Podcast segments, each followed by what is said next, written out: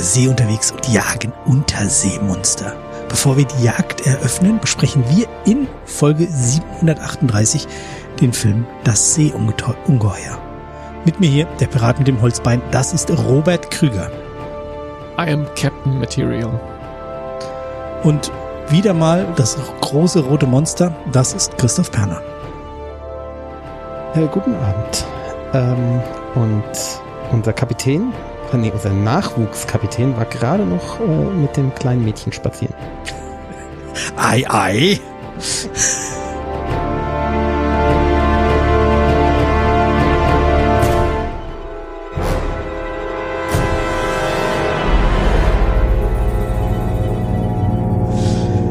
Ja, jetzt ist sie endlich eingeschlafen. Es ist ja erst Viertel nach zehn. ja, geht ja. Kann man als Einjährige kann man schon bis Viertel nach zehn machen. Absolut. Warum? Mhm. Ja, sie hat leider um irgendwie halb acht 20 Minuten geschlafen und das ist nie gut. Das ist gar nicht. Stimmt. Gut, Nie gut trifft's ziemlich, ziemlich genau, ja.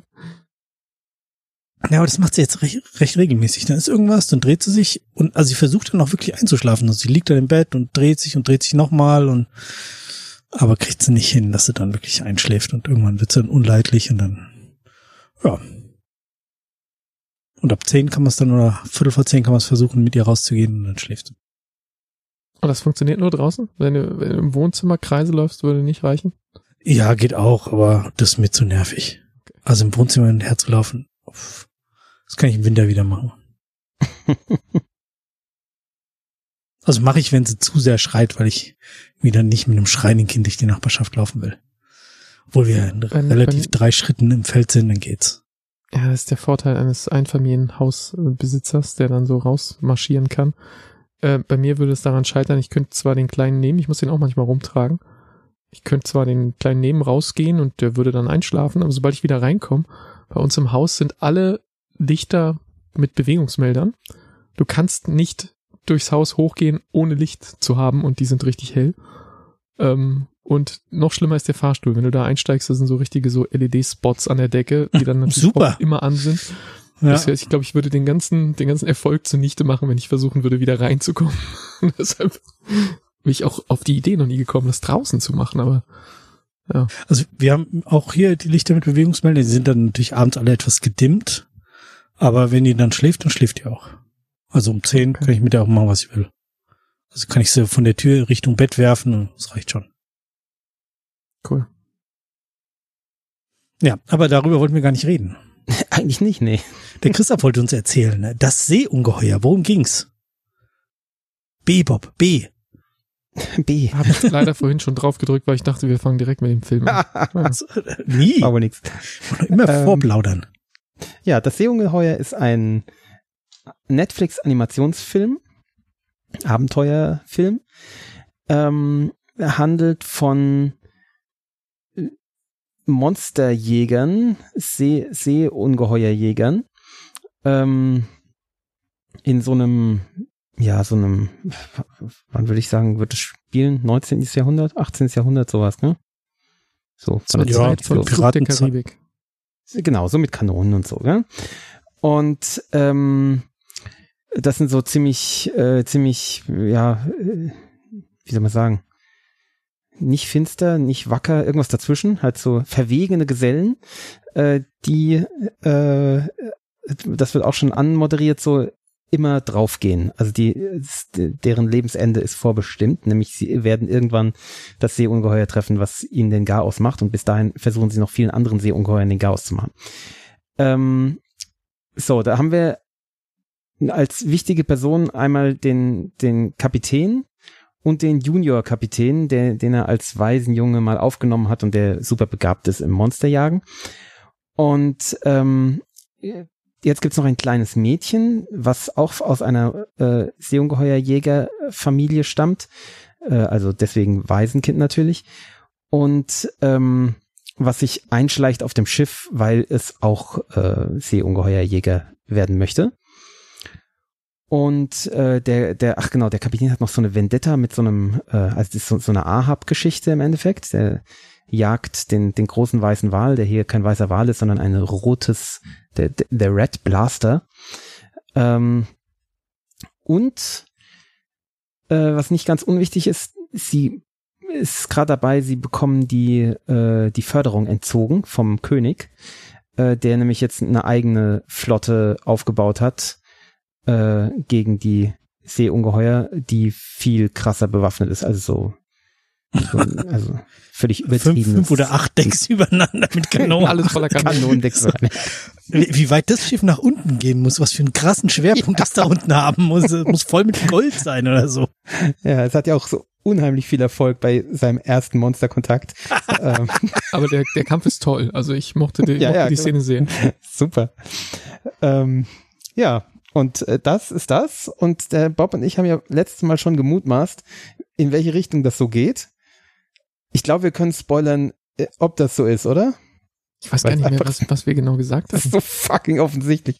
Wir haben einfach Was habt ihr? wir haben angenommen, dass das heutzutage wohl unwahrscheinlich ist, dass man die Seeungeheuer als, äh, vor allem wenn der Film das Seeungeheuer heißt, ähm, als ein, ein Monster, was es zu bekämpfen und, und zu töten gilt, dass das wahrscheinlich relativ bald im Film einen Twist gibt, dass das Seeungeheuer gar nicht böse ist und gar nicht getötet werden will und auch gar nicht töten will ja, und so. Ja.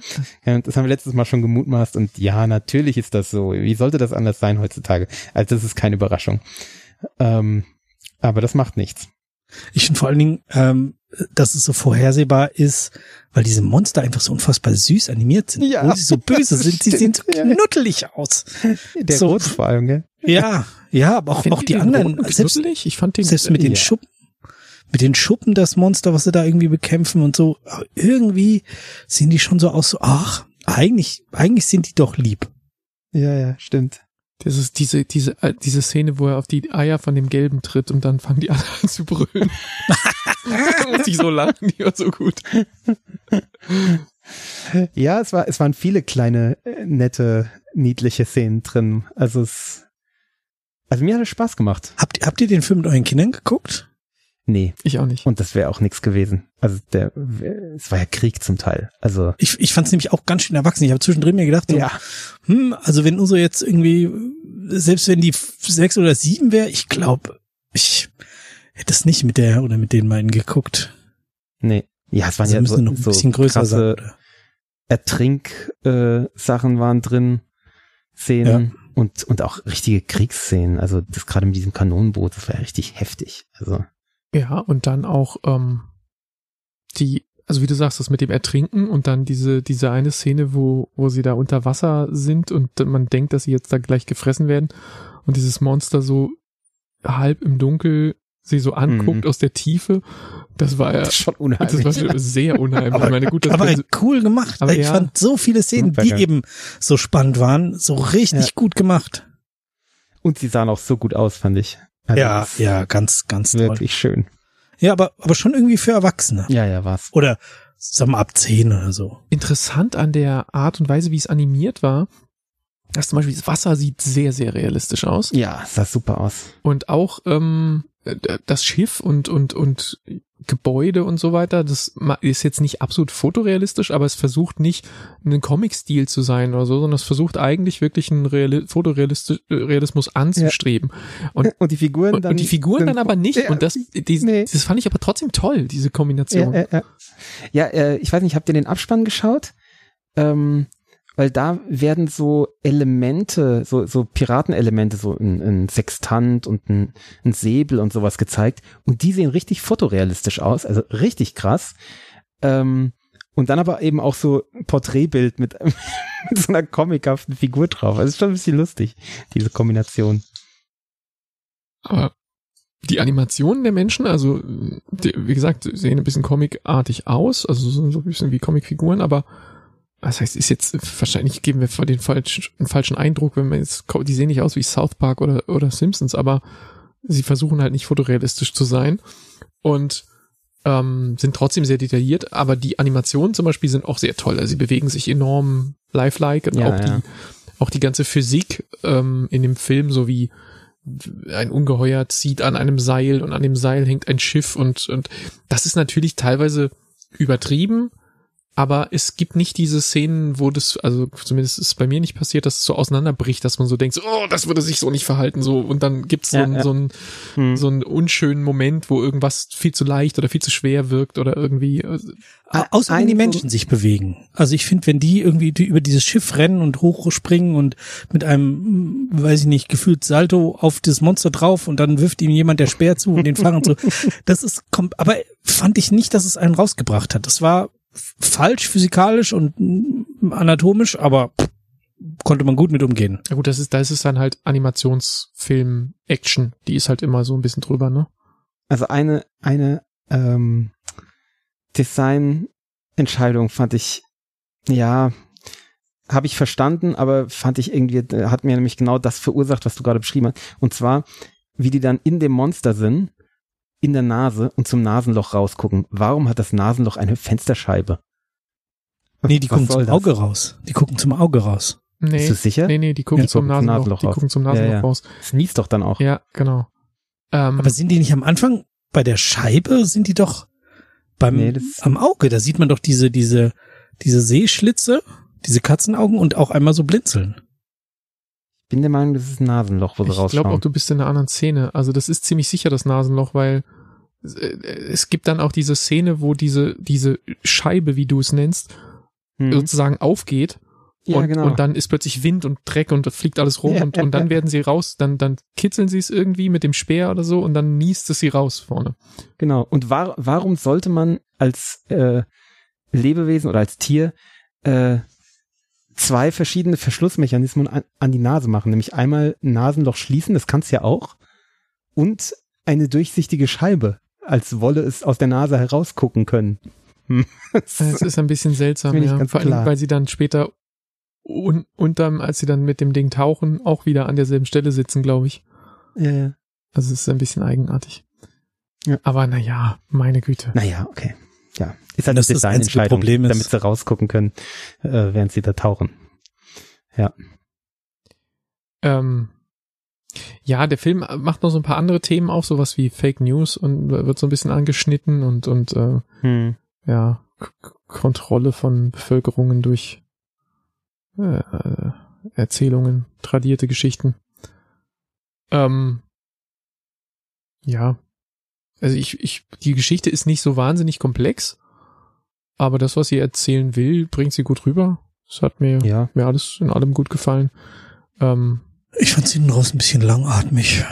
Ja? Irgendwie, ja, da habe ich dann gedacht, so, pff, jetzt ist eigentlich klar, was passiert und dann hier noch eine, und da noch eine Schleife und da noch mal ein extra und hier noch ein Stückchen Kuchen drauf und ich hatte zog sich ein bisschen. in der Mitte habe ich den Film einmal unterbrochen, weil ich dann am nächsten Tag weiter geguckt habe. Ziemlich genau bei der Hälfte, so äh, ziemlich, ziemlich genau nach einer Stunde und da geht ja fast genau zwei Stunden.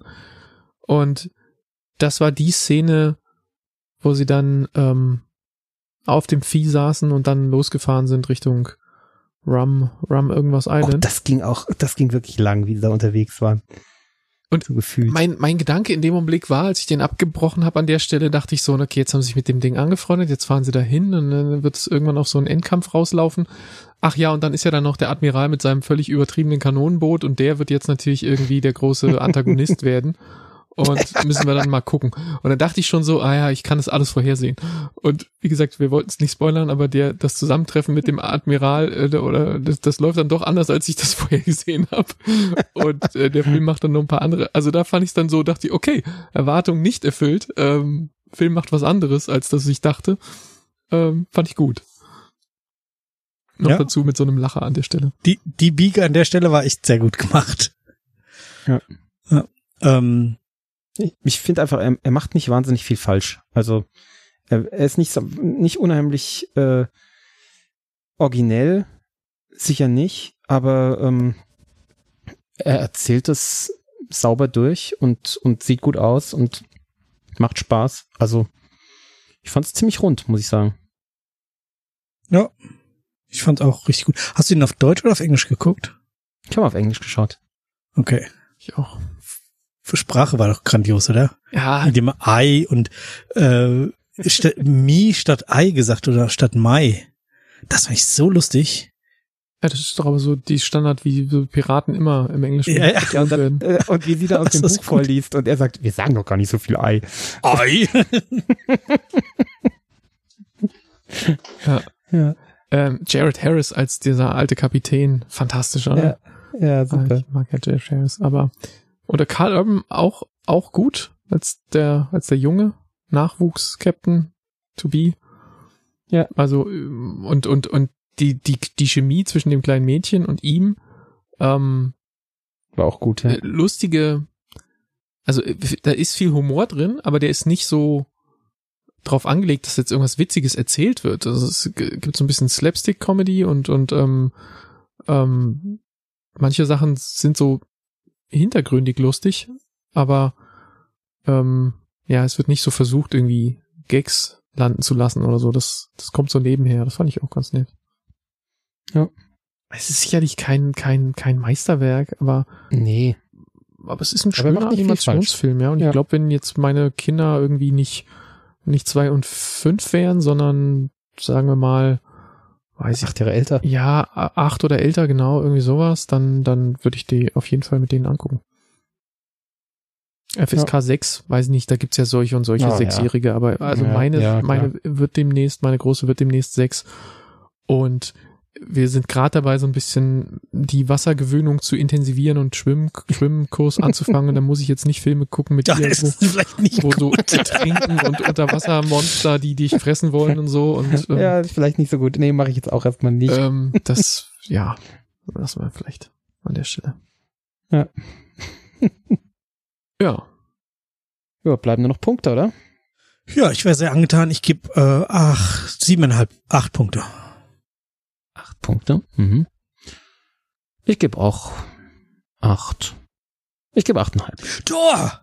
Okay. Entschuldigung, ich gucke hier Frauenfußball-Europameisterschaften. Wer spielt denn? 2-1 für Deutschland Gegen wen? gegen Frankreich. Aha. Ich fahre ich fahr ja bald nach Frankreich in Urlaub, das muss ich schon mal mich vorbereiten. Ach nee, die spielen ja in England. Das ist blöd. Egal. Egal. Äh, Halbfinale ist ja schon, es geht ja schon was. Da geht's um was, ja. Äh, ich gebe siebeneinhalb Punkte und äh, fand ihn auch nett. Gut. Siebeneinhalb Punkte, das ist ja, das kommt bei dir doch schon in die Top Ten fast rein, oder? Tja, könnte, könnte close werden. So, Ja, dann kannst du mal hier Taste habe drücken. ich schon. Knopf drücken. Knopf genommen im Pop sind Schalter. Knöpfe. Schalter. Ich hab, ich hab geschaltet. So, ja, Droge der Wahl ist das Schal Schaltungsthema. Ja. Ähm, wie hieß diese Insel? Rum Pepper Island oder so ähnlich. Hieß das so? Wo sie hingefahren sind? Ja. Ja, ich glaube. Echt? Ja. Pepper, kann sein. Das heißt, du trinkst absolut Pepper, oder Nee, was? ich, ich bin nicht ganz sicher, sie wirklich. Halb zu halb mit, mit rumgemischt. Aber wenn jetzt von euch einer heute keinen rumtrinkt, dann sind wir noch wirklich, dann haben wir den, das Konzept. Ich trinke keinen Rum. Was? ich Ja. auch nicht. Was? Was ist denn da los? Das war ein Piratenfilm, Mann. Ja, ich trinke anders passend. Ja, dann mal los. Was trinkst du? Ich trinke Äh, ich unpassend. Ja, ich trinke Whisky. Und zwar äh, Pandaren Whisky. Pandaren Myth. Ähm, und zwar nicht nur, weil es eine, ein mythologisches Thema war, sondern auch, weil da ein äh, schöner roter Drache auf dem äh, auf der Flasche abgebildet ist. Ich werde das posten bei Instagram. Sehr Dann gut. könnte ich das anschauen. Ein roter Drache. Ja, das war, es war so eine Mischung, ne? Es hatte so ein bisschen Moby Dick und es hatte, Total, ja. ähm, und es hatte viel, ähm, auch Monkey Island, jetzt sind wir wieder beim Film, oder ich bin wieder beim Film. Monkey Island fand ich ein bisschen so, mit dieser, mit dieser komischen Zauberin da. Ähm, und natürlich sehr viel Flucht der Karibik. Und dann halt irgendwie noch Monster mit rein. Naja, ähm, ich trinke Äh, ich, rum. ich trinke übrigens aus einem Glas, äh, auf dem drauf steht, Give Pete a Chance. Äh, ist von Lefroy Brille, gell? Wow, Monsterscherz. Äh, Ich trinke Kaniche Rum XO Double Wood. Der ist von Barbados und demzufolge, glaube ich, als Das Piraten, ist doch in der Nähe von dieser Rum Island. als, als Piratenrum wahrscheinlich zulässig, glaube ich, denke ich mir. So. Absolut. Stefan, was gibt's bei dir? Äh, ich habe am Wochenende, als ich den Film gesehen habe, einen äh, unserer Hörer, der beim Christoph in der Nähe wohnt, besucht. Und äh, wir waren da gemeinsam auf einer Feier und wir waren etwas früher wieder zu Hause. Und da habe ich mich noch bei den gemütlichen Garten gesetzt und habe dann den Film geschaut. Und er hat mir am nächsten Tag eine Scheibel Premium Moorbirne mitgegeben und hat gemeint, damit musst du unbedingt mal ein Sauer machen. Und dann habe ich gesagt, oh, dann mache ich das nächste Mal, wenn ich ähm, Podcast aufnehme. Und deswegen mache ich mir jetzt einen Scheibel Moorbirnensauer. Auch Moorbirne Spirituose. Aber er ist über Gold destilliert. Mhm. Und äh, genau, da mache ich jetzt einen. Also ich, ich habe aus dieser Zitrone gerade 13, oh Gott, oh Gott, das ist knapp. 3cl ähm, Saft rausgepresst. Da ich mit den Schalen nicht weiß, wo ich die hin tun soll, habe ich die jetzt mit den Shaker gemacht. Und dann werde ich äh, 5 oder 6 Cl von dem Scheibel reinmachen und dann noch 2 Cl Zucker und dann gehe ich gleich mal Eis holen, dann hört ihr mich shaken. Alright. Okay. Äh, Bob, was hast du nochmal für rum? Ich habe es nicht aufgeschrieben. Kaniche XO. Ich weiß nicht, ob das sich so ausspricht. Ka Ka kan Kaniche mit CH. Kanisch, ja. Würde ich auch Kanisch sprechen. Aber ja, äh, dann können wir weitermachen, oder? Dann äh, drücke ich mal hier und du erzählst uns was über Regenschirme. Oha. Ja, so wahnsinnig viel erzähle ich da noch gar nicht, weil du es ja auch noch schauen willst. Aber ich wollte jetzt schon mal darüber reden, weil jetzt ist es halt noch der neue heiße Scheiß, nämlich die neue Staffel von der Umbrella Academy. Uns noch frisch in deinem Kopf. Genau, und es ist noch frisch in meinem Kopf, weil wenn ich mit Bob drüber rede, dann weiß ich gar nichts mehr darüber. Befürchte ich. Außer ich mache einen Rewatch, aber ich glaube, das werde ich nicht Du tun. meinst, du meinst äh, im September dann oder was? Ja, frühest. Ach, im September. Der Bob hat das doch im September noch nicht geschaut. Ich bitte dich. Der Schaut doch noch Der Bob, Snowpiercer, der Bob hat oder? doch, der hat doch Was ich gestern auch schon gesagt. wieder vergessen habe.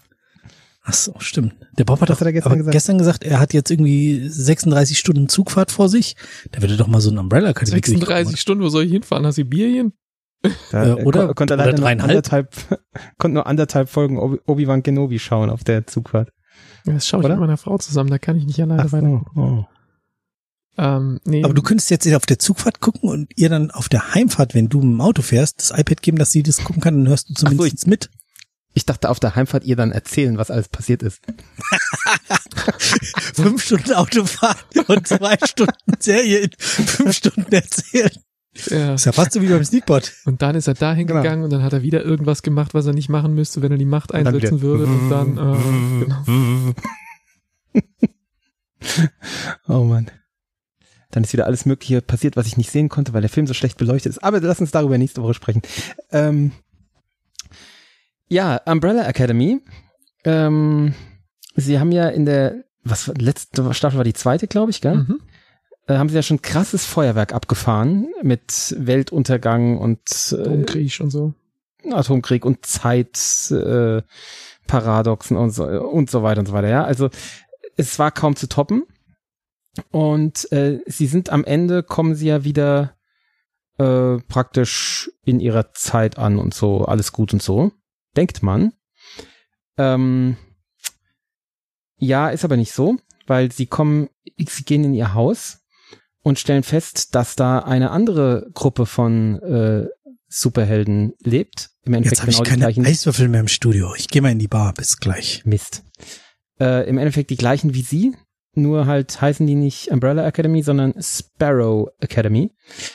Ähm, und haben halt andere Fähigkeiten, andere Superheldenfähigkeiten.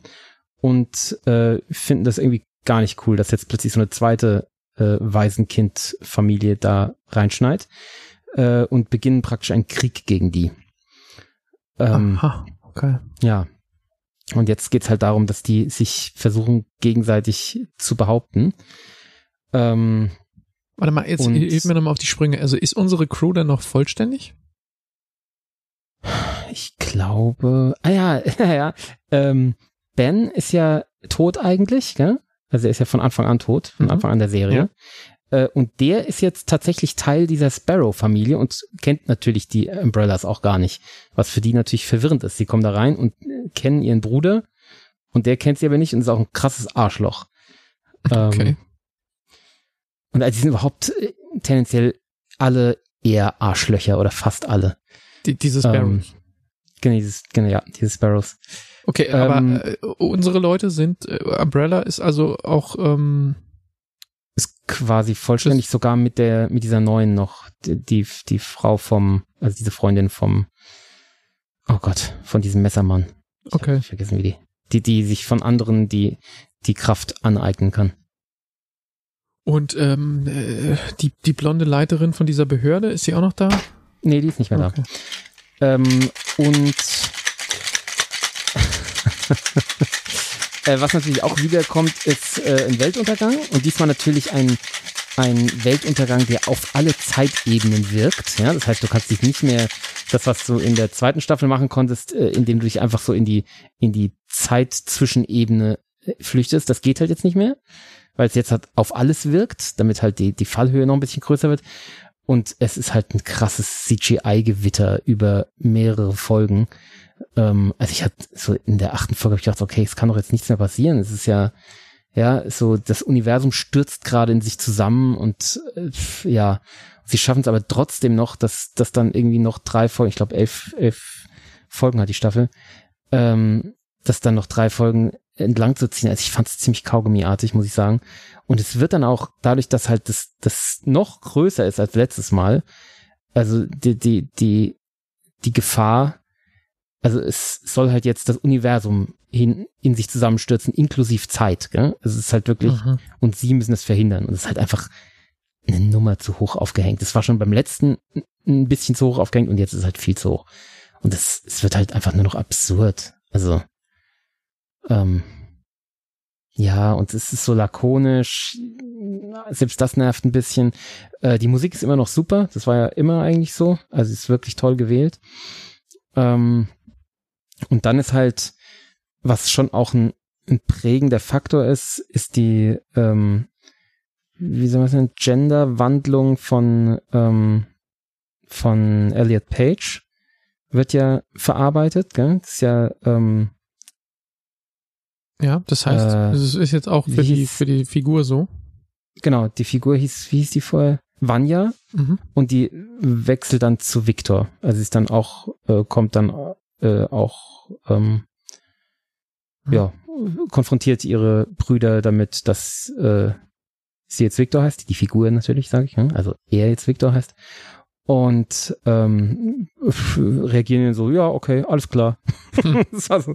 Ja, genau. Es ist halt, ja, natürlich, es soll halt gezeigt werden, wie man damit umgehen soll, ja. Also, äh, ja, ist ein bisschen mit der Brechstange. Äh, was ich komisch finde, ähm, Elliot Page hat jetzt einen anderen Synchronsprecher, hatte ja vorher eine Frau und hat jetzt einen Mann als Synchronsprecher und das merkt man halt sehr und also am Anfang fand ich es schon pff, äh, ja störend irgendwie, weil es ja kannte man halt so nicht. Klingt halt nicht wie hat Hormone genommen und und hat jetzt die Stimme verändert, sondern ist halt einfach eine ganz andere Person. Also Mhm.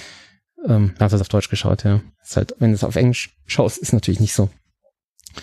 Ähm, Gut. was ich ein bisschen komisch Kann man finde, aber wahrscheinlich auch nicht. Also wie willst du das anders lösen? Als wenn du synchronisieren willst, musst, Mhm. äh, kannst du ja nicht. Ne, du könntest zum Beispiel von einem äh, von einer äh, von einem Transmann spielen lassen, ne? Also Ach so, sprechen lassen. sprechen, ja gut, da wäre trotzdem eine komplett andere Stimme. Hm? Würde dann zwar vielleicht so klingen wie hat Hormone genommen und Ja, genau. aber ähm, wäre trotzdem eine komplett andere Person, eine komplett andere Stimme. Ja. Also Ja, das stimmt schon. Ja, ist schwierig. Hast du vollkommen recht. Ähm, was ich komisch finde, aber da, da kenne ich mich auch zu wenig aus in der Trans-Sache. Äh, Sache. ähm, der hat ja vorher schon einen Namen, der für beide Geschlechter geht mit Vanya. Ich finde Vanya sogar eher ein Jungenname als ein Mädchenname. Ähm, äh, weißt du da irgendwie mehr? Ist es völlig ausgeschlossen, dass man den Namen behält, wenn das ein, also mu- muss man einen neuen Namen nehmen? Ist das so üblich? Ähm. Weil, ist doch eigentlich total praktisch, wenn man, wenn man eine Transperson ist und hat einen Namen, der auf beiden Geschlechtern funktioniert, da kann man einfach den Namen behalten. Oder? Oder macht man das nicht? Das weiß ich nicht, wie das in dem Fall wäre. Das, was ich so mitbekomme, ist, dass der alte Name in der Regel für die Leute mit, mit dieser alten, für sie falschen Identität verknüpft scheint. In, Hm. äh, vom Gefühl her so, ähm, dass alle Leute diesen Namen ja immer mit diesem einen Geschlecht verbunden haben, zumindestens in der Interaktion mit dieser Person. Und dass deshalb dann auch eine gewisse Befreiung damit einhergeht, den Namen nicht mehr haben zu müssen und sich einen neuen zu wählen. Also insofern weiß ich nicht. Aber du hast recht, Vanya ist ein männlich und weiblicher russischer Vorname. ja. Also mir war das, ich glaube, ich habe das erst durch die Serie überhaupt erfahren, dass das auch ein weiblicher Name ist. Ich kannte das, der starke Vanya haben wir in der Schule gelesen. Also das ist Für mich war es immer ein jungen Name. Aber gut, bei Sascha ist es ja auch so im Endeffekt. Ja, was ist mit Num Nummer 5 oder wie er hieß? Number 5? Nummer 5 ist cool. Immer noch, ja? immer noch, ja, ja, ist immer noch super cool drauf. Okay. Also es ähm, hat sehr an Fähigkeiten eingebüßt, weil eben äh, dieses Zeitreisen ist halt fast nicht mehr möglich. Ähm, aber er ist immer noch super cool drauf. Also trägt, ist schon ein, ein mit haupttragender Charakter. Ähm, dann die, der, dieser Halbaffe, äh, Nummer eins ist es ja, glaube ich, gell? Von Tom Hopper Ähm, gespielt. Lu Ja, Luther. genau. Luther, genau. Äh, der hat sehr, eine sehr anrührende äh, Geschichte, wird um den erzählt. Also muss man echt sagen, haben sie schön gemacht. Ähm, und sonst, ja, sie ist die, also ich finde diese Sparrows, die sind halt übertrieben. Das ist, also, du, zu den Sparrows gehört zum Beispiel einer, der ähm, ein schwebendes, ein schwebender Würfel ist. Also er ist nicht mal mehr ein Mensch, sondern es ist nur so ein Würfel, der irgendwie so Blitze ausschießen kann, wo ich mir auch dachte, so, oh Leute, das ist einfach, das ist einfach ein bisschen zu viel. Also, äh, ja, wie, wie wurde der geboren? Was soll das? In der Würfelfabrik, du, wie alle anderen Würfel auch. So, so ein Würfel irgendwie so, äh, so 70 mal 70 Zentimeter groß, so in der Art, gell, und schwebt halt immer so in Kopfhöhe. Äh, und heißt Christopher, glaube ich. Ähm, Und kann sprechen, Ja, oder das- wie, wie äußert er sich? Nö, die wissen nur immer, was, was er gerade, wie, wie gerade sein Ding ist oder was, was gerade seine Sache ist. Okay. Ähm, es ist, ja, es ist komisch. Und der, Ja, aber diese Sparrows sind eh, also sie versuchen sich auch dauernd gegenseitig zu bekämpfen, bei denen geht's immer darum, wer die Nummer eins ist. Ähm, und also, sind, sind schon eher Arschlöcher, aber ja, und es ist noch ein bisschen gruselig eigentlich. Ja, okay, also ich werde das demnächst mal anfangen. Und dann müssen wir. mach das mal. Ich bin gespannt, was du dazu zu, zu meinst. Machen wir nochmal eine Spoiler-Teil, wenn es soweit ist. Genau. Es ist auf jeden Fall, ja, es ist schon sehenswert, wenn man die anderen gesehen hat, aber ich fand's ein bisschen over the top einfach. So, man merkt einfach, eigentlich ist ihnen nichts eingefallen, also haben sie, äh, haben sie sich alles einfallen lassen. Es ist, äh, ja, komisch irgendwie. Okay, also fällt ein bisschen ab, Staffel 1 und 2. Siehst du weiter oben. ich schon, ja. Okay. Ja, finde ich schon. Und dann, dann nehmen wir das so. Mhm. Und ja, jetzt sind wir aus dem, aus dem Filmteil raus und kommen so zu unserem Restgeplauder. Ich mache mal den Aufschlag. Ich hätte eine Software zu empfehlen namens M- Mestral. Ähm, ich weiß nicht, inwiefern euch, wir sind ja alle äh, frühe Dropbox-Benutzer gewesen. Und Mhm. inwiefern euch dieser Dropbox-Client langsam auf die Nüsse geht Warum? mit all seinen komischen Funktionen, die er sein möchte. Er möchte ständig irgendwie alle meine Fotos synchronisieren und er möchte immer irgendwie, dass ich jetzt äh, kollaborativ irgendwelche Dokumente darin bearbeite und er möchte meine Cloud-Zentrale werden und ich weiß nicht, was er noch alles von mir möchte. Ähm, statt einfach das zu machen, was Dropbox früher so geil gemacht hat, da ist ein Ordner, synchronisiere den mit der Wolke, halte ich ansonsten aus meinem System raus und ähm, mach bitte einfach nicht diesen ganzen Unfug. Ja, das mit den Bildern nutze ich allerdings, muss ich Aber das mit den. Bildern, das macht er doch schon seit, also bestimmt zehn Jahre. Ja, aber er hat ja, hat ja auch diese, die haben ja auch ein paar Mal die UI äh, umgeändert und, und er wurde immer ressourcenhungriger und ähm, also mich hat er Hm. zunehmend genervt. Ähm, auch, dass ich irgendwie, früher konnte man da immer einfach draufklicken, da ist der Ordner aufgegangen. Jetzt geht immer diese komische Dropbox-Ansicht da irgendwie auf und ich muss jedes Mal irgendwie nochmal zweimal klicken, damit ich diesen Ordner als, als Explorer oder Finder-Window bekomme. Und also ich fand das wirklich ähm, anstrengend. Und ich habe mir jetzt eine Zeit lang beholfen und habe äh, im Grunde den Dropbox-Ordner, äh, die Dropbox-Software gar nicht mehr so richtig benutzt, sondern habe ähm, Cloud Sync benutzt auf meinem Synology ähm, NAS-Laufwerk. Und dann hat das Synology mit Dropbox geredet und hat ähm, den Ordner synchronisiert und ich habe den dann als Netzlaufwerk auf meinen Rechnern gesehen. Was natürlich auch funktioniert, allerdings natürlich nur so lange, wie ich hier im lokalen Netz bin und äh, dann auf das Netzlaufwerk insofern auch Zugriff habe, sonst müsste ich halt den Umweg über Cloud-Zugriff auf mein NAS gehen. Jetzt habe ich neulich in, in einem Podcast gehört von der von der Software Mestral. Ich nehme an, ich weiß nicht, ob man das so ausspricht. Und ähm, Das ist doch dieser Wind, oder? Der ist total passend, weil wir bald nach Frankreich alle reisen. Oder du warst ja schon. Äh, das ist doch so, ein französischer Wind, so ein typischer. Der heißt ja nicht Der Mi- Mistral. Mistral, ja. Aber das Ding ja, schreibt ich sich glaub, mit, der mit heißt- AE. Ja, ich glaube, das ist eine der Schreibweisen. Ich Ach so. die italienische, wenn mich alles täuscht. Maestrale. Okay. Ja, was Mhm. das im Wesentlichen macht, ist, es ist ein Stück Software. Ich glaube, es ist sogar Open Source. Ich bin mir nicht sicher. Ich gucke das gerade mal nach nebenher. Ähm, ja, man in, und es ist so wie der der äh, sie nennen es einen Lightweight Dropbox Client ähm, Mhm. mit hat auch Command Line Sachen und so noch dabei, aber das habe ich jetzt persönlich noch gar nicht benutzt. Aber was es sonst im Wesentlichen tut, ist, du installierst dir das Ding, du gibst dann da irgendwie, ähm, also bist dann einmal weitergeleitet auf die Dropbox-Seite, musst da dich dann bei Dropbox einloggen, musst dann sagen, ja, diese, diese Client-Software, die hier gerade mich hierher geschickt hat, der gebe ich Zugriff auf meine, auf meine Dropbox-Sachen und dann ähm, hat die dieses Token und kann synchronisieren auf deinem Rechner und dann ist sie so, wie der Dropbox-Client früher mal war. Sie sitzt da oben in der Leiste, sie macht eigentlich ganz, ganz unauffällig nichts Großes, sie synchronisiert im Hintergrund die Files und sonst versucht sie nicht irgendwie dich mit deinen Fotos und mit deinem sonstigen Cloud-Gehabe und Getue ähm, äh, zu, zu sich in den Vordergrund zu drängeln, sondern sie ist so richtig schön Das, zurückhaltend. das Problem, Problem habe ich überhaupt nicht mit Dropbox. Ich weiß gar nicht, was du da für Probleme hast. Das ist komisch.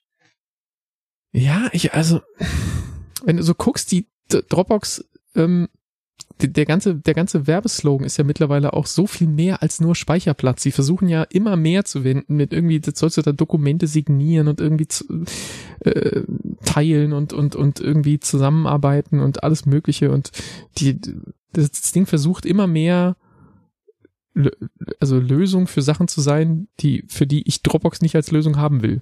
Und dieses File-Sharing tritt immer weiter oder File-Syncing tritt immer weiter in den Hintergrund bei Dropbox.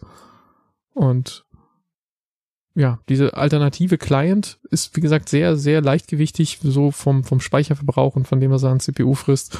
Ähm, ist ja wieder so, wie Dropbox früher mal war. Und das fand ich sehr angenehm. Deshalb habe ich jetzt auf meinem neuen Rechner, als ich ihn frisch aufgesetzt habe, den Dropbox-Client gar nicht erst installiert, sondern direkt äh, Mestral installiert und bisher funktioniert es absolut tadellos.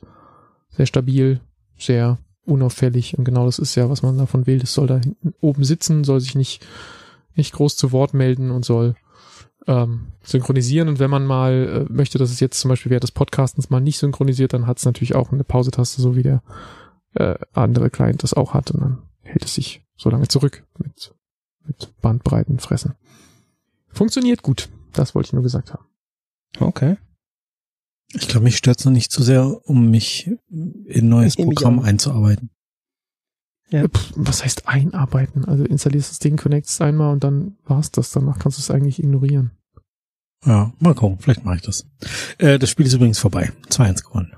Hurra. Jetzt gibt's am Wochenende ein- Gegen wen denn? gegen England in England. Oha. Oha, das möchte ich auch sagen. Ja. Gut, gut, gut. Die haben gestern 4-0 gegen Schweden gewonnen. Ist egal, wir gewinnen trotzdem. Behaupte ich jetzt einfach. Ich habe eben noch ein Foto von meinem Drink auf unseren Sneakpot-Account Oh. gepostet. Bei Instagram? Falls Oder ihr jetzt gleich? Beschwerden von, von Instagram, nee, bei Instagram, falls ihr gleich Beschwerden kriegt, dass sich irgendwie da jemand Bucklisches angemeldet hat, dann war ich das. Könnte passieren, ja. Ja, warte.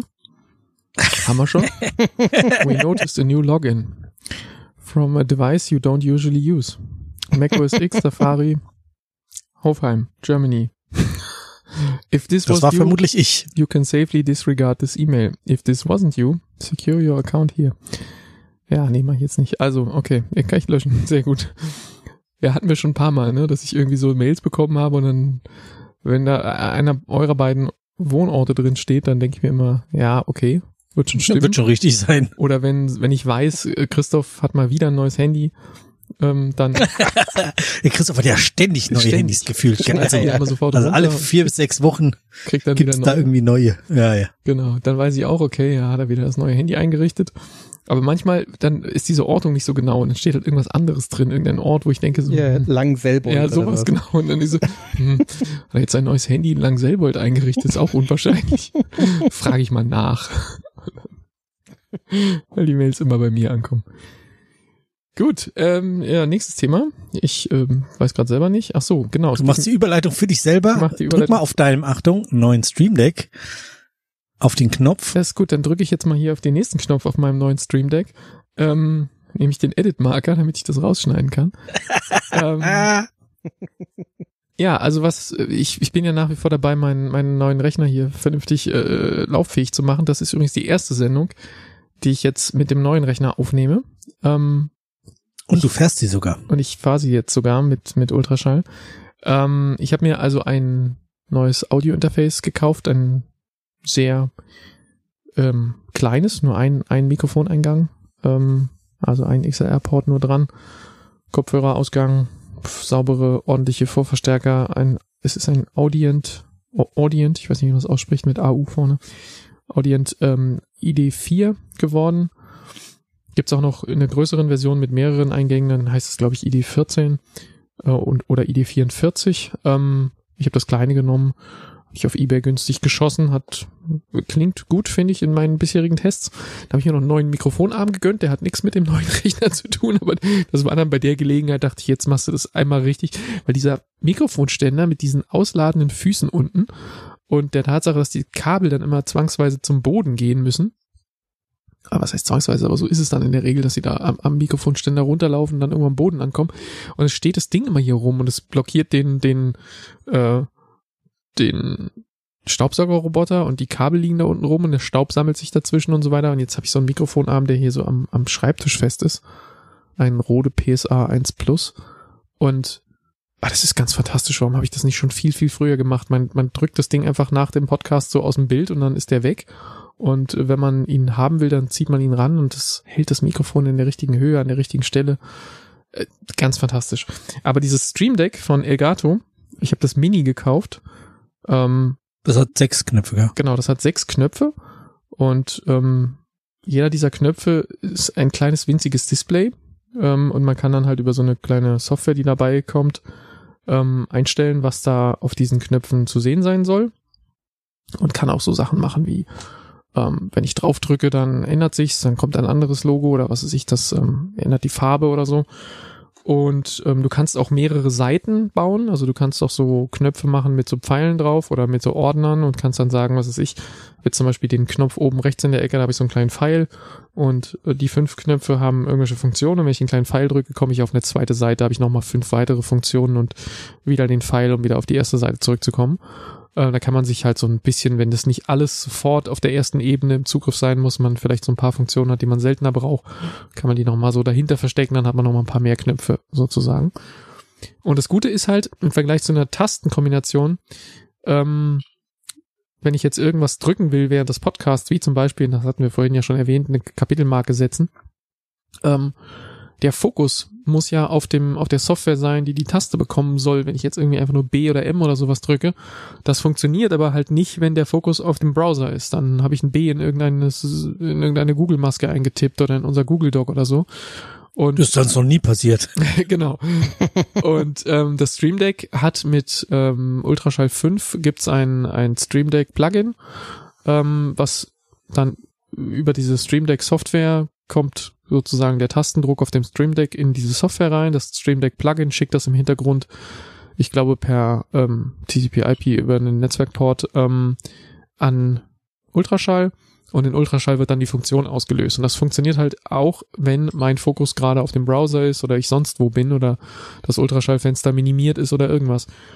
Und ich kann mich darüber muten. Ich habe jetzt also auch irgendeine Räuspertaste, wenn ich mal husten muss oder so, dann, dann kann ich da drauf drücken, dann verfärbt sich dann auf dem Stream Deck auch das Mikrofon rot und ähm, dann sehe ich halt auch optisch, dass ich das äh, ja mich gemutet habe. Vor der Sendung schon getestet. Wir haben vor der Sendung getestet, dass ich dann auch nicht bemerke, dass ich dann vergesse, es wieder zurückzuschalten, weil ich mich noch nicht dran gewöhnt habe, dass ich das jetzt auch angucken muss, äh, bevor ich rede.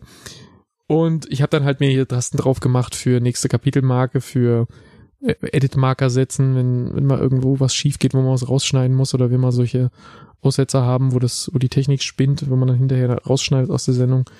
Und ich habe mir auch noch einen Knopf gemacht, wo ich mir einen, einen Marker machen kann, ähm, wenn ich, wenn, wenn wir irgendwas erwähnen, was wir in den Shownotes verlinken wollen, weil das geht ja auch immer gerne mal vergessen.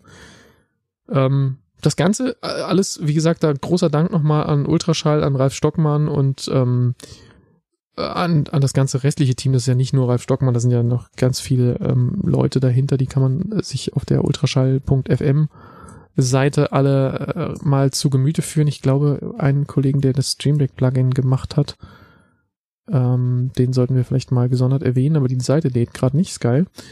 Ähm, ja, also die, die, die, haben sich das alles ausgedacht, die haben auch diese, diese, dieses Plugin ähm, äh, für, für das Elgato-Ding gemacht. Man könnte jetzt natürlich, also der Name Stream Deck sagt es ja schon, das richtet sich eigentlich eher an, an so Twitch-Streamer. Also das habe ich ja gelegentlich auch mal gemacht. Da kann man dann halt das OBS Plugin installieren und hat dann halt die Möglichkeit, da zum Beispiel auch so, natürlich eine Mute-Taste ist immer gerne gesehen, wenn man irgendwas live macht. Ähm, aber was dann halt auch so ist, so Szenen umschalten, wenn du irgendwie ähm, eine Einblendung hast, wo, was ist ich, vielleicht dein Kamerabild mitzusehen ist oder so und eine ohne oder eine, wo du irgendwie so ein B-Rate Backscreen, wenn es doch mal an der Tür klingelt und du mal ganz kurz äh, auf irgendein Standbild, auf so ein geht gleich weiter Screen umschalten will, so die Szenenumschaltung bei ähm, bei in deinem ähm, OBS, die kann man darüber machen und dann ähm, gibt's halt ein anderes Plugin. Es gibt ganz, ganz viele Plugins, was du mit dem Ding tun kannst. Und dann hast du halt mehrere solcher Profile und wählst dann halt ein Profil aus und dann wechselt das Stream Deck sofort ähm, sozusagen das, was auf den Tasten angezeigt wird und funktioniert dann halt in irgendeinem anderen Kontext anders. Sehr, sehr schönes das kleines Gerät. klingt schon sehr schick. Doch. Genau. Was, wenn ich was kritisieren sollte, würde ich sagen, die Tasten lassen einen Druckpunkt vermissen. Also ich kann noch nicht so richtig genau einschätzen, wann ich mal wirklich was gedrückt habe. Im Fall des Mute-Buttons ist es einfach, weil der ändert seine Displayanzeige, der wird dann rot und das sieht man dann schon, ob man, ob es passiert ist oder nicht.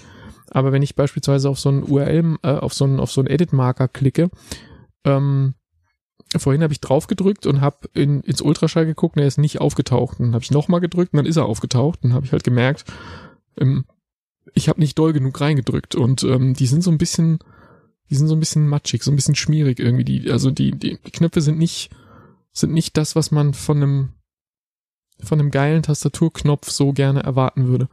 Und ich finde sie fast ein bisschen laut. Ich kann ja mal hier gerade. Hört ihr das? Mhm. Ja, total. Es, ich, jetzt habe ich das Ding hochgehoben und ein bisschen näher ans Mikro geholt, damit man das äh, gut hört. Aber ich würde mir wünschen, dass sie einfach viel, viel leiser.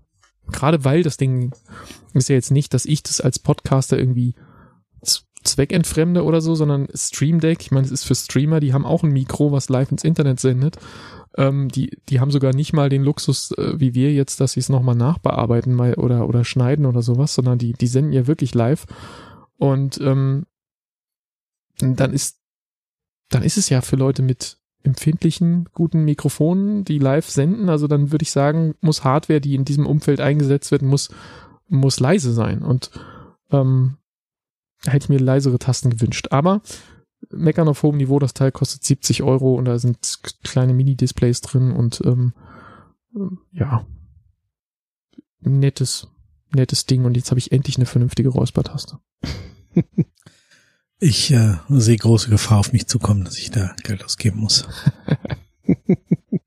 äh, was, was du für mich nochmal testen könntest bis nächste Woche oder so, ähm, dass du mal eine, eine äh, Soundboard-Spur anlegst im, im Ultraschall. Ja. Und da ähm, mal guckst, ob du einzelne Sounds abspielen kannst.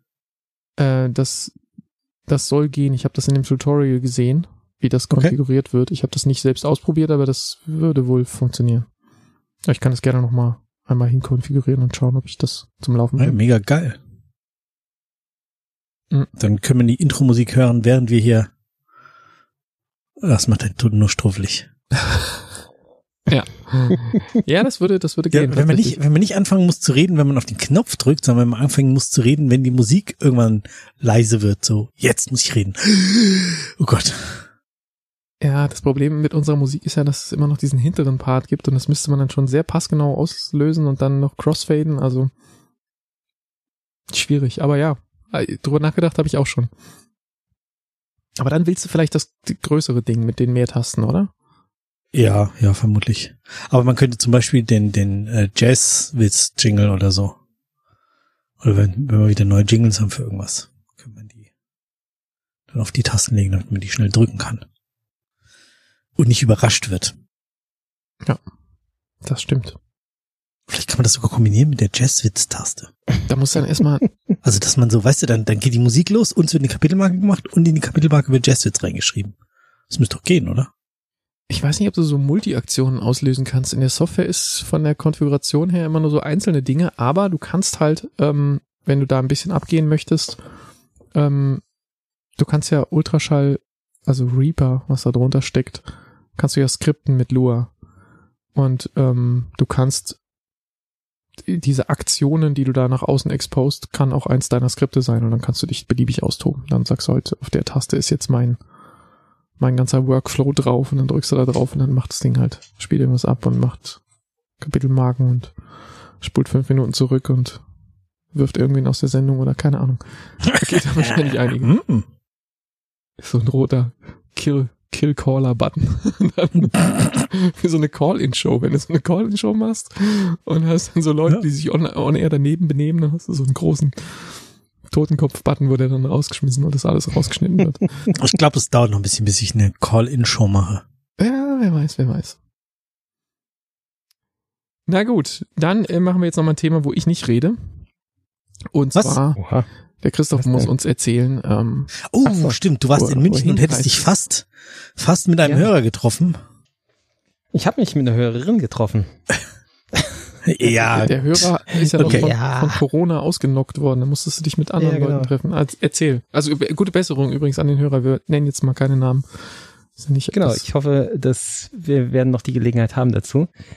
Ähm, ja, ich äh, wollte mich ja um 19 Uhr im äh, Our Room treffen.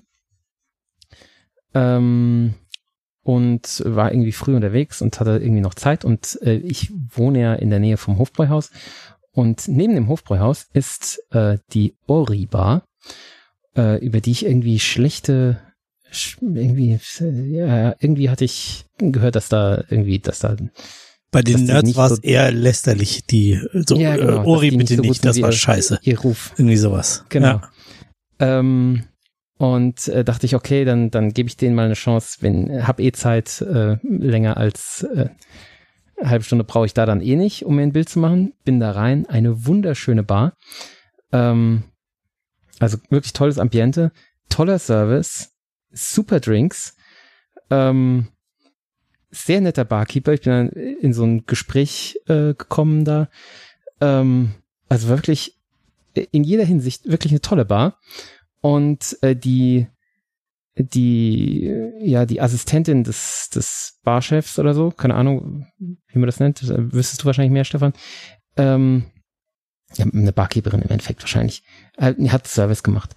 Und äh, die hat dann irgendwie sich in unser Gespräch so eingeschaltet, weil ich hatte dann irgendwie, hatten es dann irgendwie von, ja, Barszene und so weiter und äh, ich habe dann ihm irgendwann erzählt, dass ich, dass ich gleich, weil er wollte mich überreden, dass ich da bleibe. Und er hat gesagt, nee, ich habe jetzt Hörertreffen und ja, Podcast und so. Und ähm, irgendwie kam er dann drauf, dass, dass wir eben auch mal einen Cocktail-Podcast gemacht haben. Und hat sie sich so auf einer Seite eingeschaltet. Äh, ist das, ist das der, wo, ähm, wo ihr auch immer was über Filme erzählt habt? Und er gesagt, ja, das ist der. So, ah ja, den habe ich auch gehört. Früher, So lustig. noch bevor ich in die, in die Barszene gekommen bin. Das war so Cool. ein Grund, dass ich da eingestiegen bin. Also echt geil. wow, cool. Ja, war richtig cool. Ähm, Aber ja, das heißt, war sie hat dich nicht an der Stimme erkannt. Nee, nee, sie hat mich nicht an der gut, Stimme die erkannt. Sendungen sind auch schon eine Weile her, ne? Also, Das stimmt. Also muss man doch Ähm, immer noch in jeder Bar droppen, dass man den Cocktail-Podcast macht, oder wie? So ist es, ja. Ja, manchmal. Ich, es war die einzige Wahl in München, wo ich das gemacht habe, aber ähm, ja, da hat es war halt ein nettes Geplauder mit ihm. Es war auch so ein äh, ehemaliger Student, der dann irgendwann sich für die Barszene irgendwie auch 20 Semester studiert und so. Also äh, es gab da gewisse Parallelen. Sehr sympathisch, sehr sympathisch. Und ähm, ja, und dann bin ich in, in den Our Room gewechselt, weil ich ja 19 Uhr dachte, vielleicht kommt ja doch ein Hörer. Äh, aber ja, es, es wollte eben nur einer kommen und äh, der hatte Corona. Ähm, deswegen habe ich dann da zwei Drinks getrunken und ja, das war ganz okay. Also es war so, war, ja, nee, war schon gut, war schon gut. Aber irgendwie, ja, der Funk ist irgendwie nicht so richtig zu mir übergesprungen. Ähm, und dann bin ich. Ist ja dann noch immer so ein bisschen das, was man an Erwartungen hat. In die erste Bar bist du reingegangen, so, okay, das wird eh Ja, nichts, ich kann trinke sein. irgendwie, weiß ich nicht, irgendeinen Sauer, da können sie nicht viel falsch machen. Und dann Ja. hau ich wieder ab. Und in der zweiten hast du wahrscheinlich mehr erwartet und dann war das halt auch so okay. Und dann ist man von der einen begeistert, von der anderen enttäuscht. Ja, die ersten war aber auch richtig, weißt du, die haben dann, da werden dir sofort zwei verschiedene äh, Knabbereien hingestellt und und dann noch so einen, einen kleinen alkoholfreien Drink, äh, den du dazu trinken kannst und Wasser natürlich auch und also es war ja es war einfach sehr guter Service und auch auch das Konzept Cool. fand ich gut. Du hast, ähm, die haben so eine Karte, wo du ähm, wo die so eingelassen haben, so kleine Fleckchen aus ähm, irgendwelchen Materialien, die so eine besondere Haptik haben. Also so ein, so ein Stein und ein, Stück Leder und ein Stück Stoff oder, oder ein Stück Leinen oder irgendwie sowas, ja. Und zu jedem dieser, dieser Haptiken haben die eben einen passenden Drink. Ähm, also hast dann, ich habe Leder eben dann bestellt. Ganz da überraschend, halt- ganz überraschend. Und danach hast du den mit Matsch getrunken, gell? ja, genau. Habt ihr noch irgendwas Und- mit Schlamm? Was? Und, und da, da habe ich dann eben so, einen- so einen sehr umami-lastigen äh, Manhattan-Variante bekommen, die echt richtig gut war. Also es, äh, also es ja, einfach ein sehr cooles Konzept. Also bin ich, werde ich auf jeden Fall nochmal hingehen. Ähm, ja, und dann bin ich ähm, zum Eisbach äh, gefahren, weil ich irgendwie dachte, oh, ich habe schon ganz schön einen im Tee. Irgendwie Warte, drei und du Cocktails zwei. Bars, jeweils zwei Drinks? Uiuiui. Nee, im ersten habe ich nur einen getrunken. Hatte ja nicht so viel Zeit. Ähm, ich habe jetzt einen Schlammtrink, habe ich nicht getrunken. Ähm, also ich hatte drei Drinks und dachte jetzt so, jetzt mache ich kurz Pause und es ist ja auch noch hell. und ähm, bin dann bin dann zum Eisbach gefahren, dachte ich, schaue ich mir mal die, Und die reingesprungen. Surf an. Leider nicht. Leider nicht. Ich habe mich so geärgert, weil ich nämlich gesehen habe, dass unheimlich viele Leute reinspringen. Ähm, ich bin diesmal ein bisschen weiter gegangen als, äh, als nur bis zur Welle. Ähm, bin eben so ein bisschen in den, in den englischen Garten reingegangen und habe halt gesehen, dass wahnsinnig viele Leute darin baden und sich halt da so lang treiben lassen. Ich kannte das bisher nur aus Zürich. Ähm, ich wusste nicht, dass man das im Eisbach auch macht. Und ich habe dann mal reingefasst, der ist richtig warm. Also es ist äh, momentan halt äh, also ich will nicht sagen Badewanne. Nomen ist da nicht Omen, ja. Also, Nee, überhaupt nicht. Also es ist richtig ein warmer Bach, äh, reißender Gebirgsbach natürlich.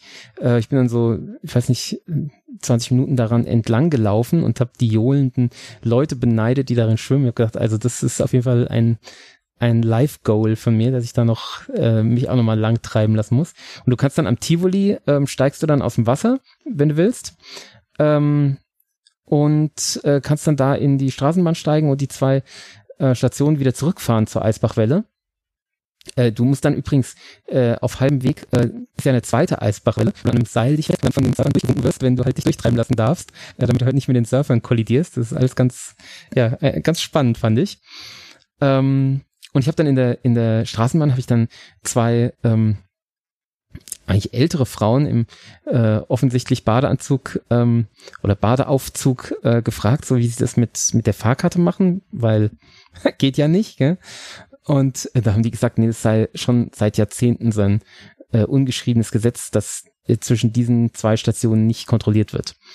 Aber ich, na gut, dann werde ich das auch machen. cool. Okay. Cool. Das wäre übrigens genau meine nächste Frage gewesen, wie man das denn so, ob du da jetzt dein Portemonnaie mitnimmst oder nur eine Kreditkarte oder was man dann da macht. Ja, meine Frage ist halt, wie komme ich zum Eisbach? Ähm, weil ich, wie gesagt, ich wohne da beim, beim Hofbräuhaus. Ich muss halt da erstmal hin in Badeklamotten. Ich habe ja keinen, der dann eben meine, meine Sachen hält. Ähm, mal gucken. Äh, Laufe ich dann wahrscheinlich. Ja, du stellst dich in, in Badeklamotten auf so einen E-Roller und Ja, den muss ich ja auch irgendwie freischalten, Fertig aus. oder? Ach so, ja, stimmt. Ja. Ich habe ja kein Handy dabei. Ja, ja. Das ist nicht so einfach. Wahrscheinlich laufe ich hin, so weit ist das nicht. Geht schon. Wird wahrscheinlich so, diese, Gibt's diese, diese Roller-Apps für, für Smartwatches? ja, habe ich nicht. Weiß man nicht. Ähm, wahrscheinlich werde ich äh, meine, ähm, meine Barfußschuhe anziehen, weil mit denen kann ich eben dann auch ins Wasser gehen.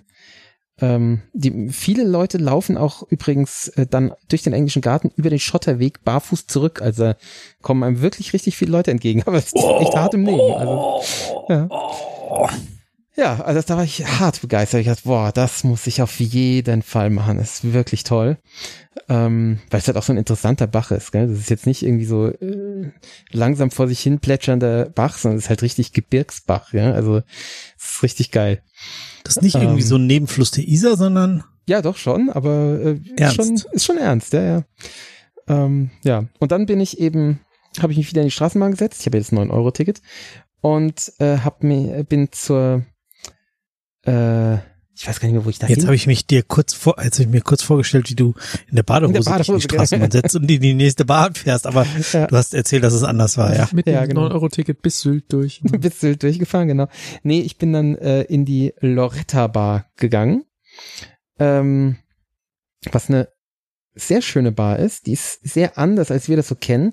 Die ist nämlich vom Ambiente, ist die eher so ein bisschen kühl.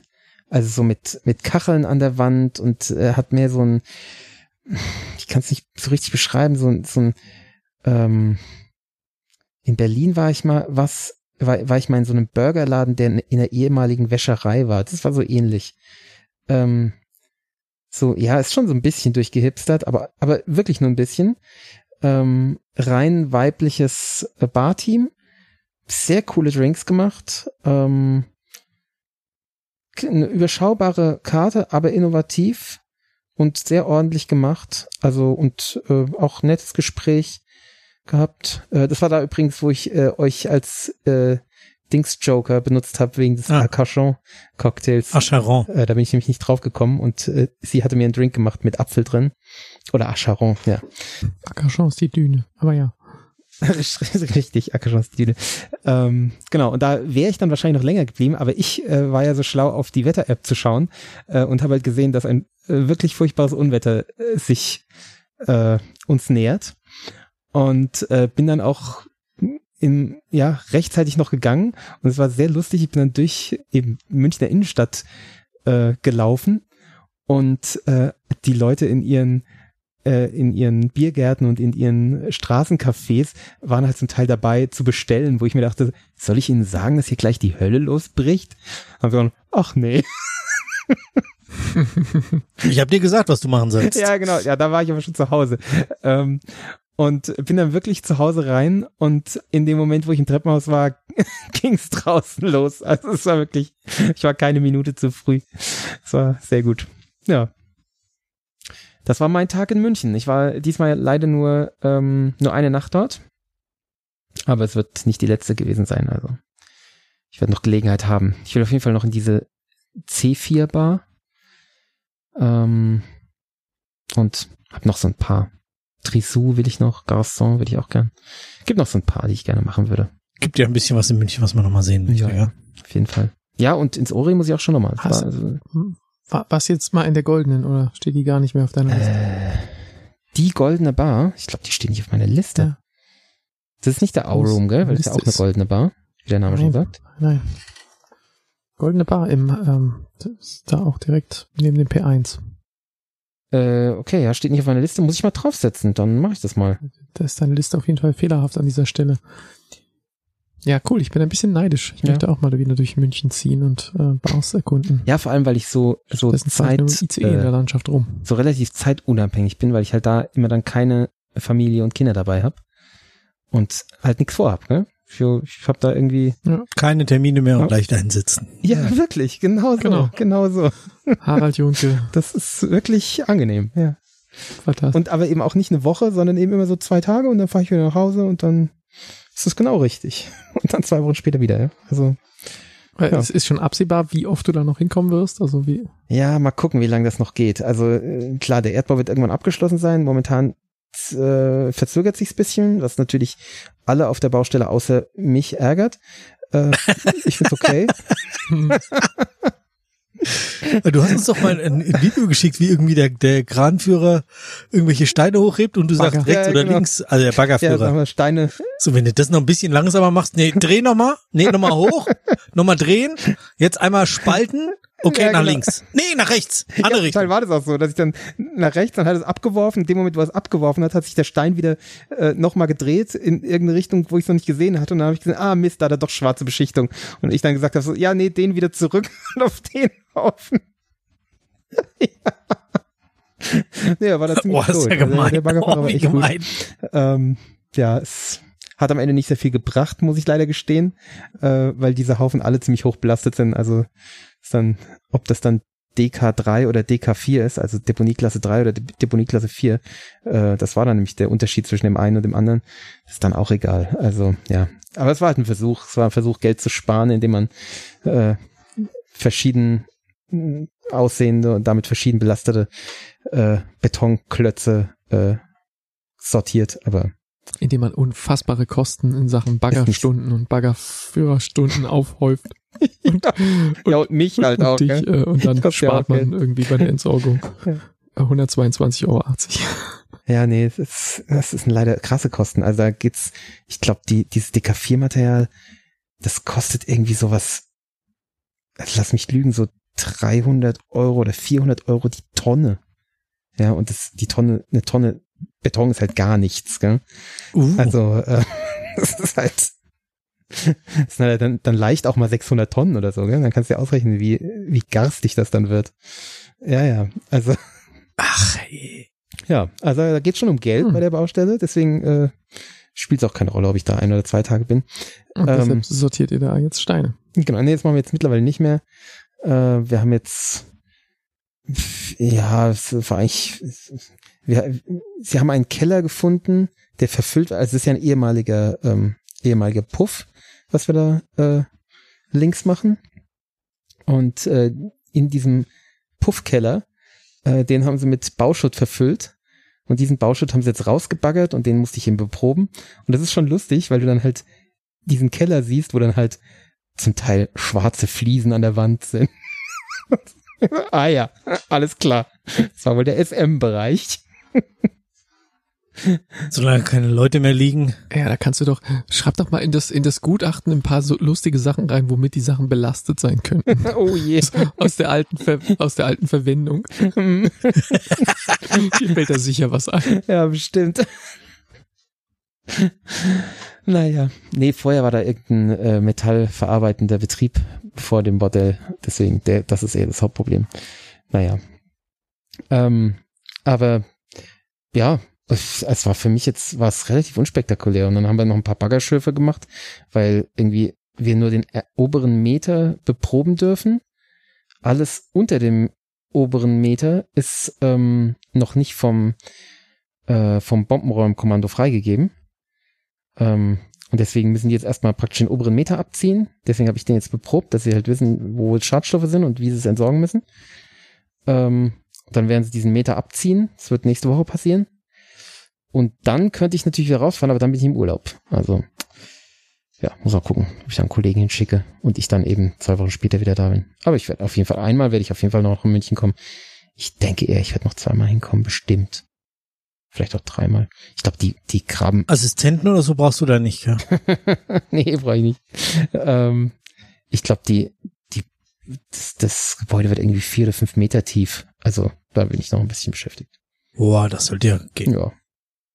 Also, habe ich auch noch Gelegenheiten, äh, Hörerinnen-Treffen zu machen, falls jemand möchte. Ja, sehr schön. Cool. Ja, dann bleibt uns jetzt nur noch ähm, zu erfahren. Der Bob ist schon die ganze Zeit so schweigsam. Wahrscheinlich Jetzt sucht er. stiefelt er gerade durch Netflix Nee, hat er vorhin gemacht, als du spazieren oder warst. Prime und sucht sich, sucht sich, ach so. Ja, alles schon passiert. Ähm, genau, die Kapitelmarke heißt, was schauen wir nächste Woche? Und ich bin dran, wie ich vor der Sendung erfahren durfte. Ich habe aber relativ schnell was gefunden, was mich sofort angesprungen hat. Und das ist wahrscheinlich auch euch äh, schon vorgeschlagen worden, nehme ich an. Wir sind auf Netflix und wir schauen dem schönen Ryan Gosling zu. Wie er ein bisschen Ryan Gosling. Ja, Gosling, ähm, wie er ein bisschen CIA agentet Ah, The Grey Man. gegen Chris Evans, genau, The Grey Man. Und da ist natürlich für Christoph auf jeden Fall was dabei, weil da spielt Anna de Armas mit. Ah, herrlich, James Und- Bond. Ah, Billy, Billy James Bob Bond. Thornton auch schon länger nicht mehr gesehen, haben wir da auch nochmal drin. Ähm, ja, also, äh, was sagt Netflix? Netflix sagt, das sei eine Buchverfilmung und ein Actionfilm. Steht jetzt gar nicht dabei, dass der, das sind gar keine Adjektive. explosiv, aalglatt und Actions. Ach, siehste, das wird mir nicht angezeigt hier. Verdammt. Bei mir steht auch nur Buchverfilmung mit Action. Bei mir steht auch nur Buchverfilmung und Action, ja. Äh, Ihr habt ja auch das alte Netflix. Okay. In diesem explosiven Thriller trifft Ryan Gosling als CIA-Agent, tritt Ryan Gosling als CIA-Agent gegen Chris Evans als fieser Soziopath in einem weltweiten Katz-und-Maus-Spiel an. Und was für ein, was für ein Buch ist das? Ist das irgendwas Ernsthaftes oder ja, hat halt irgendjemand mal irgendwas geschrieben? Das ist eine gute Frage. Adaptiert von The Grey Man unter Killern von Mark Greeny. Nie gehört. Ach, der, den kenne ich auch nicht. Ja, also die, ähm, äh, die äh, Regisseure sind hier jetzt äh, offensichtlich zwei Personen namens Anthony und Joe Russo. Ich vermute mal, das sind Brüder. Das ist jetzt einfach mal meine kühne Vermutung. Ähm, und die kennen wir von ganz vielen Marvel-Filmen, also das Avengers und Captain America und so weiter, ähm, haben die auch gemacht. Okay. Äh, von daher erwarte ich jetzt mal nicht zu wenig Action, würde ich mal sagen. Ja, Chris Evans ist doch auch der Avenger. Genau. Ja. Ja, Captain America. Okay. Passt ja. Ja, schön. Freue ich mich. Über Anna der Armas freue ich mich immer. genau. War mir noch gar nicht begegnet. Der hätte ich auch vorgeschlagen. Nee, ich, ihr kriegt völlig andere Vorschläge als ich. Echt nicht? Das war direkt auf der, auf der ersten Seite. Der, Und ich dachte zuerst so, was ist das jetzt wieder für ein Käse? Den habe ich schon vor, vor vier Wochen oder so mal bekommen. Da war der noch gar nicht da. Nee, wird mir heute angezeigt, weil er jetzt in Top Ten ist. Aber war mir noch nicht aufgefallen. Gut. Dann ähm, nächste Woche schauen wir genau das. Besprechen das hier. Das hier war jetzt Sendung 738.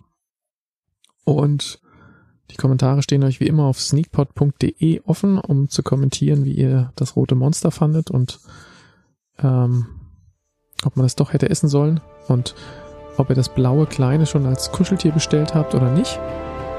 Oder was ihr sonst noch so kommentieren wollt. Nächste Woche könnt ihr dann wieder einschalten, wenn wir über The Grey Man sprechen. Und bis dahin sagen wir Danke fürs Zuhören und wünschen eine schöne Woche. Tschüss. Tschüss. Arr.